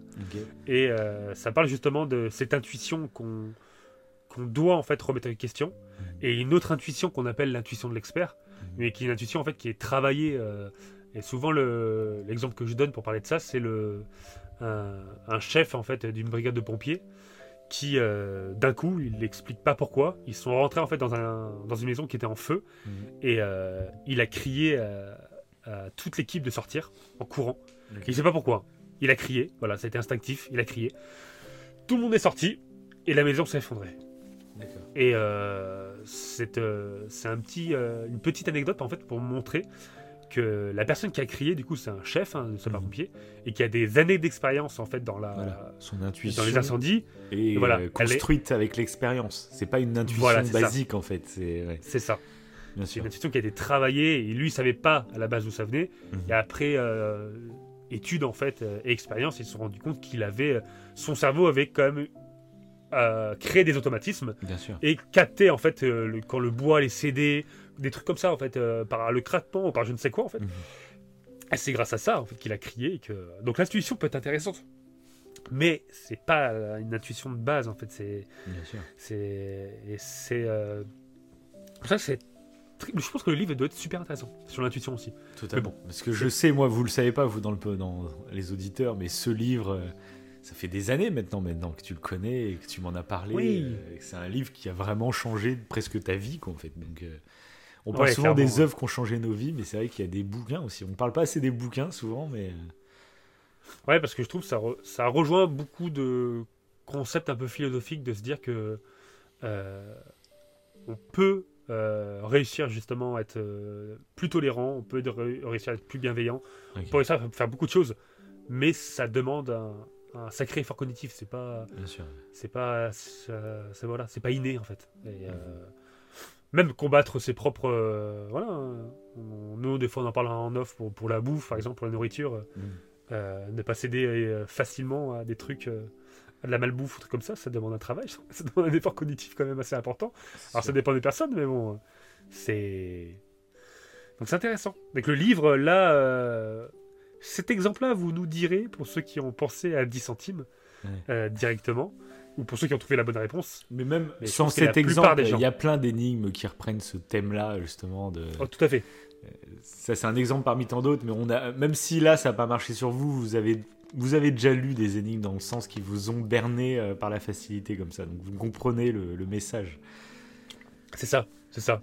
Là, c'est ce qu'ils disent. Hein. De toute façon, le but, c'est pas de résoudre l'énigme, c'est juste de, de comprendre que ce qui, a été, ce qui était insufflé, c'est le, le mot 10 centimes et 10 centimes qui vient là. Ça, c'est assez intéressant. Donc voilà, je trouvais que l'extrait de ce livre était assez parlant. Hmm. Et pour ceux qui, qui, sont prêts à le lire, c'est un gros, gros bouquin. bah, je vous le conseille quand même. Ouais, mais c'est bien d'avoir des conseils de livres vraiment essentiels. Euh, franchement, moi, si chaque personne que je rencontrais me disait, bah tiens, je te recommande cette œuvre qui pour moi a changé ma vie, bah en fait, euh, je trouve ça ultra important. Euh, je pense que ce serait même une émission à faire. On regroupe plein de gens et chaque personne va venir avec une seule œuvre, peu importe le média, mais une œuvre où ils ont conscience que ça a changé leur vie. Et je trouve c'est juste, bah ouais, je veux tout découvrir. ouais, trop, trop.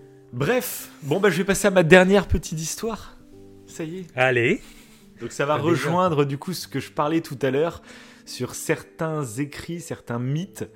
Euh, qu'on considère, tu vas voir, là, je vais te raconter l'histoire, tu vas te dire, oui, c'est bon, une légende, c'est mignon, tu vois. Mais euh, quand tu y réfléchis, quand tu prends du recul, et il y a beaucoup d'historiens du coup qui rejoignent ce point de vue, qui disent que en fait ça influence des choses que beaucoup croient aujourd'hui sans se rendre compte que ça vient de textes euh, qui savent même pas l'origine en fait de leur texte. Et là, je vais vous parler des âmes sœurs. Voilà. Ok. Le terme âme sœur. Donc euh, ça vient d'un texte de Platon qui va décrire en fait un banquet auquel il a assisté où euh, il, y avait, pas mal de philosophes, de, poètes, de dramaturges qui étaient là, dont un certain Aristophane. Et euh, le thème de ce débat où chacun venait un peu poser ses, pensées. C'était libre, hein, tu vois. Ça, je trouve ça même intéressant. Je trouve.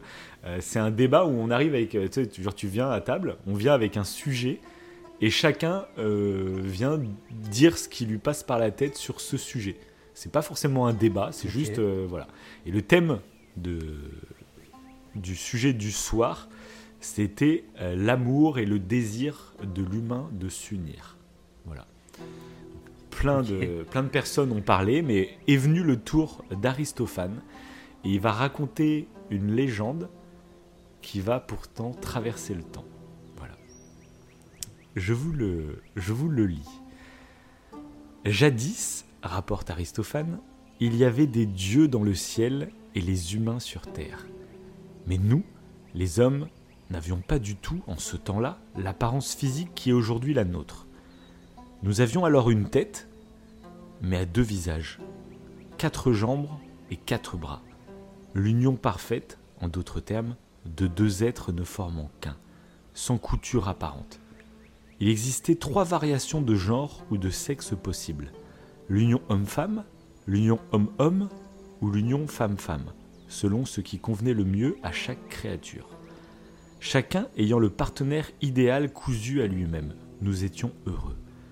Créature à deux visages et à huit membres, parfaitement comblés. Nous nous déplacions sur la Terre de la même façon que les planètes voyagent à travers les cieux, d'un air rêveur, en bon ordre et sans heurts.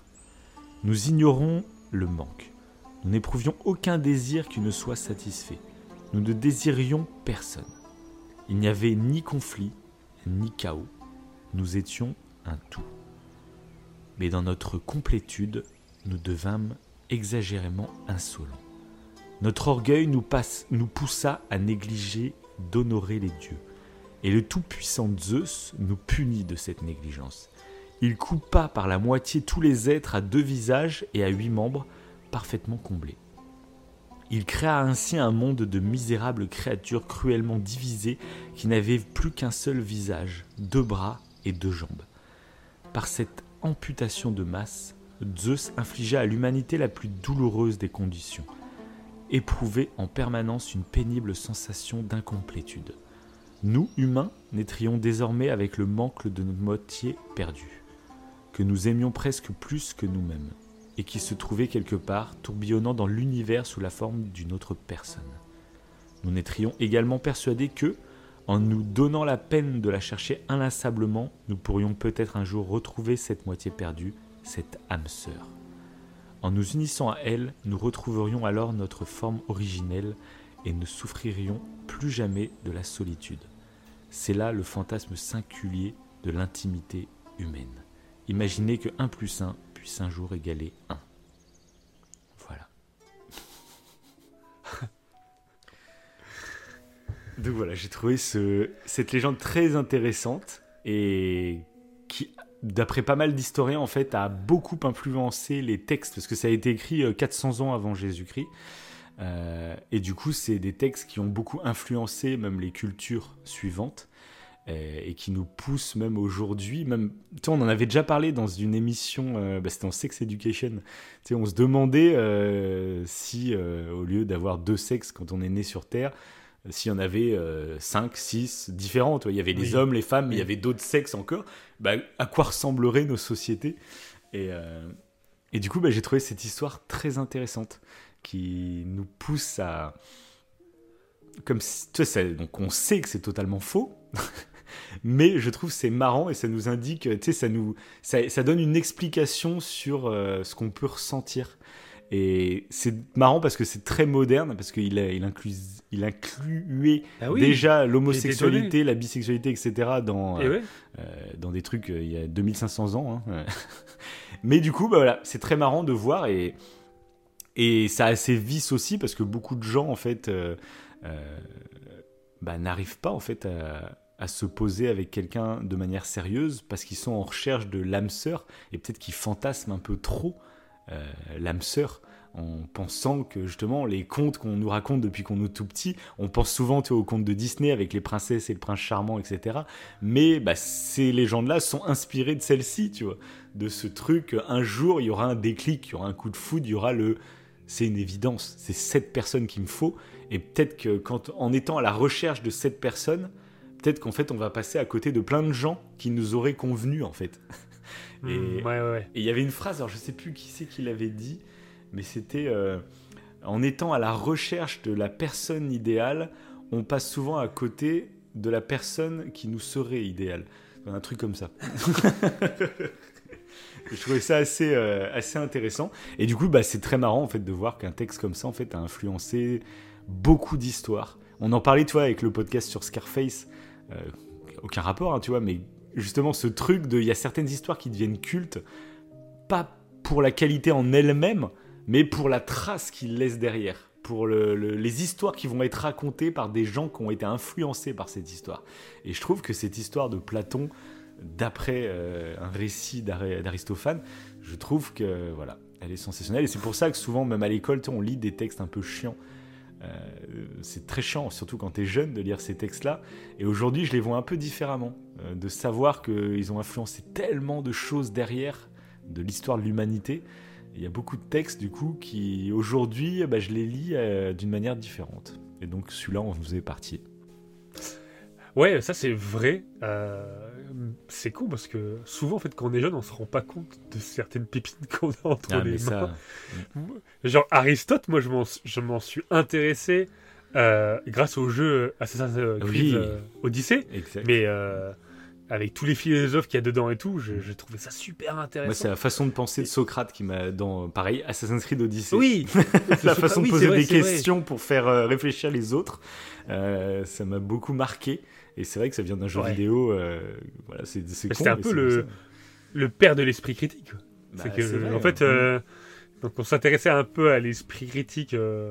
Euh, sans même savoir que Socrate, à sa manière, à la façon dont il interroge les gens, mm. c'est une forme d'esprit critique avec le respect de à réfléchir sur eux-mêmes sans les agresser, sans juste en les faisant réfléchir. Mm. Donc, ouais, ça c'est. Bah, y a, si, il y, y a un super livre euh, alors après, ça parle pas que des philosophes euh, de l'Antiquité, mais euh, ça, ça parle de tous les scientifiques. c'est Bruce de Y penser ah qui avait fait un, un, livre justement sur tous les scientifiques, mais il remonte, il va très loin. D'accord. Il parle même, il parle d'Aristote, hein, je crois. il l'a pas trop dans son cœur, Aristote, je crois. mais après voilà, il va de très loin, puis il remonte avec des scientifiques qui sont plus modernes. Et je trouve ça super intéressant parce que il y a tellement de personnes, euh, par leur euh, façon de penser, euh, qui ont changé le monde, qui ont. Je trouve ça fascinant. Ah bah fascinant. En plus, moi, ce sujet de. Bah, quand on est plus jeune, on passe à côté de tellement de sujets ultra intéressants parce que juste on est jeune. Et ça, j'en ai parlé il y a pas longtemps avec une connaissance à moi qui, très récemment, en fait, a, a bifurqué de carrière à plus de 30 ans, en fait, il, s'est lancé dans des études de médecine, voilà. Tu vois peut-être de qui je veux parler. Euh, ouais.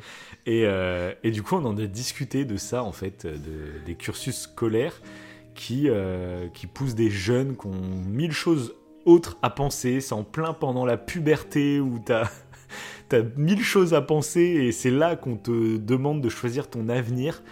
Euh, et du coup, qu'aujourd'hui, bah, si tu es un peu plus vieux et que du coup tu t'intéresses à des sujets et que tu peux faire des métiers bah, comme par exemple la médecine, où on est en recherche de médecins, etc., il y a besoin de, de, personnel, euh, bah, malheureusement, en fait, euh, il n'y a pas d'aide pour les gens qui veulent se reconvertir, même si, voilà, alors qu'il y a des aides plus jeunes. Mais on considère aujourd'hui que si quelqu'un a plus de 30 ans, par exemple, veut changer de voie et, et partir là-dedans, bah, c'est qu'il a les moyens de le faire. Il a les moyens de faire des études et du coup, il n'y a aucune aide. C'est-à-dire que tu as, envie de te relancer dans des études, même des fois des trucs moins longs que les médecins, hein, des trucs de 1 ou 2 ans, tu aucune aide. Euh, alors que c'est des, postes qui, qui, qui, qui manquent de, de, personnel, qui manquent de tout ça. Et, ouais, c'est vrai, c'est vrai, tout à fait. Et c'est vrai que moi, je sais que j'ai une adolescence un peu compliquée, où bah, ça me saoulait l'école, et je suis devenu beaucoup plus curieux par la suite. Donc je suis très autodidacte, j'ai appris beaucoup de choses du coup par la suite tout seul. Mais je me dis, c'est vrai que c'est bête euh, et que les études, limite, euh, ça pourrait, on pourrait les avoir, tu vois, une sorte de, ça pourrait être un modèle de société où tu as euh, des années, dans chaque citoyen a tant d'années d'études financées dans sa vie. tu sais, je, sais pas, tu vois, mais ça, ça serait une idée pas bête. tu veux dire. Et que même il y a un concours, tu vois Tu passes un concours et si t'es pris, bah, tes études derrière sont financées. Et souvent, c'est l'inverse qui se passe. C'est que tu fais des études pour réussir un concours, mais rien n'est financé à l'avance. Donc, bref. Voilà, ah, c'est tout un sujet. Tu, refais le monde. voilà, bah, c'est la nouvelle année, les gars. non, mais oui, en plus, on, faut savoir que et, euh, la maturité cérébrale, elle, est, euh, elle arrive à maturité à 25 ans. C'est-à-dire qu'avant 25 ans, euh, euh, c'est pas qu'on est des gros débiles, hein, mais mm. c'est que euh, non, mais on est. Je pense qu'on c'est comme si notre identité n'est pas encore construite. exactement. C'est compliqué de, trouver sa voie. Hein. Moi, moi, je faisais vraiment partie des gars qui se faisaient chier à l'école comme je sais pas quoi. Ah et même, c'est pareil. Hein. Et puis même, l'école est tellement vaste que y a, même aujourd'hui, je pense que je retournerai. Moi, je suis pas du tout un matheux. Euh, je retournerai en cours de maths, je pense que je me ferai chier.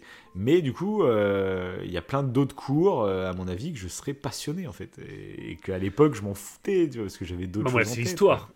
L'histoire, j'en avais tellement rien à foutre. Alors qu'aujourd'hui.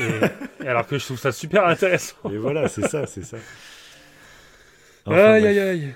Bon, on va passer à ta retourner dans le passé. c'est ça, c'est ça. Oui, on va passer à la dernière. Ça y est. Donc, le Ouais, ça passe vite quand même. Hein. Ça passe vite. Hein. Comme d'hab. Hein. Et là, on va, ouais, on va passer sur un, sur un petit conte pour finir. C'est un petit conte que j'ai bien aimé. Évidemment, si je le, ah, si je l'évoque. J'ai vraiment détesté, je sais pas pourquoi il est là. je voulais avoir votre avis. je voulais avoir votre avis. Puis on ira ensemble insulter l'auteur de ce conte. J'ai son adresse, je l'ai noté là actuellement. C'est totalement contraire à, la méchanceté. J'ai prévu des couteaux, des machins. Quelle horreur, quoi. D'ailleurs, ça, c'est un truc qu'on aurait pu préciser. C'est vrai que dans la méchanceté, souvent, c'est, c'est pas que. Euh, on peut euh, dissocier l'individu et la méchanceté. C'est l'acte qui est méchant, mais pas l'individu. Mm. Un individu lambda peut faire un acte méchant. Ça veut pas dire qu'il est méchant. Hmm. c'est pas. Voilà, c'est bon, allez, allez, allez, on passe au, compte. Donc, les racines du baobab. Il y avait une fois un vieux baobab majestueux au cœur d'une savane. Au fil des siècles, il avait vu passer de nombreux voyageurs. Chacun avec son histoire et ses rêves. Un jour, un jeune explorateur vint à lui fasciné par sa grandeur. L'explorateur dit au baobab Vieil arbre, tu as survécu à tant de tempêtes et vu tant de choses. Raconte-moi le secret de la sagesse. Le baobab répondit Mon secret réside dans mes racines profondes, qui plongent dans la terre depuis des générations. Elles ont absorbé la richesse du sol, mais aussi les larmes de la pluie et les échos du vent. C'est là que se trouve ma véritable sagesse. L'explorateur, un peu déconcerté, euh, demanda Mais que signifient les larmes de la pluie et les échos du vent? Le baobab expliqua Les larmes de la pluie représentent les moments difficiles et les épreuves qui nous nourrissent et nous font grandir. Les échos du vent sont les enseignements subtils de la vie qui portent des vérités cachées. Ma sagesse vient de l'acceptation de toutes ces, expériences, des joyeuses aux douloureuses. Fin. voilà, c'est un, un petit conte mignonné, mignonné pour finir. Euh. Ouais, c'est bien, comme ça on conclut avec du positif. On a commencé avec du bien. Euh. du bien hard, c'est pour ça. c'est pas voilà, qu'est-ce qui est sympa qui est sympathique. Euh. Mais j'aime bien, moi, ces, petites histoires, ces, petites, ces petits contes avec ces petites morales, avec ces trucs, j'aime bien. Ouais, moi aussi, ouais. Je trouve, euh, je trouve que c'est sympathique. Et celui-là, euh, bon, voilà, je trouve mignon. pour dire que la vie, dans la vie, il y a forcément des moments difficiles, mais le baobab, il a acquéri de la sagesse juste parce qu'il l'a accepté. Je trouve ça assez intéressant. Voilà. Et j'ai même, sans aucun rapport, hein. j'ai pour, euh, pour finir euh, cette émission, euh, j'ai noté un petit dicton. on l'avait oh, fait à une époque. Oh là là Tu me replonges dans le passé, là, punaise Ceux qui nous écoutaient à la toute époque, à chaque fin d'émission, il y avait un dicton. Souvent, on l'inventait, hein, des fois. Mais des fois, c'était des vrais dictons. Punaise, c'est vrai, on a arrêté ça, mais il y a au moins deux ans, quoi. ça remonte. Oui, ouais, trop. Eh bien, là, j'en ai noté un. Après, par contre, euh, euh, qu'est-ce qu'on fait? Est-ce qu'on débat sur ce dicton ou est-ce que c'est la fin de l'émission? Qu'est-ce qu'on fait? Je sais pas, t'as envie qu'on dise au revoir aux gens et qu'on finisse avec ton dicton, genre euh, comme à l'époque, quoi. Ah, allez, vas-y, comme à l'époque, on fait comme à l'époque. bon. On vous dit au revoir, du coup. On vous dit adieu. Allez, ciao, ciao. ciao. Non, bon, bah on oui, on remercie tout le monde, on remercie. On l'a fait en début d'émission pour une fois, donc c'est vrai que ça fait bizarre de le refaire. C'est vrai, ça fait bizarre. Mais voilà, on vous dit, bah, ceux qui sont encore là à la toute fin d'émission, c'est bah, les meilleurs. C'est vraiment les meilleurs de tous. Ouais, hein. c'est les best. Mettez les commentaires. Mettez, on est les meilleurs. on comprendra ceux qui sont restés jusqu'à la fin. non, mais vraiment, merci à tous. Et, puis, bah, nous, on s'éclate à faire ce podcast. On va le continuer. C'est pas prévu qu'on arrête. Hein. Et, puis, euh, puis, on est reparti pour une nouvelle année. quoi. C'est beau, quoi. 2024, punaise. Ça y est, quoi. Et on espère que les histoires vous auront plu. Hein. Dites-nous. Euh, si vous avez des, préférences et des histoires intéressantes à raconter hein, oh, pour ouais. les prochains story show. Comme pour l'Aurore Show, on avait demandé des témoignages. Bah là, n'hésitez pas si vous avez euh, des histoires incroyables à nous raconter, des anecdotes, lâchez-vous et peut-être qu'on les fera dans le prochain story show. C'est beau. Bon. Bah sur ce. Euh, bah, le, dicton, le dicton, le dicton, mec, le dicton, non Et le, dicton, et le dicton. Allez, on t'écoute. Allez, c'est parti. Tout le monde est un génie. Mais si on juge un poisson sur sa capacité à grimper un arbre, il passera sa vie à croire qu'il est stupide.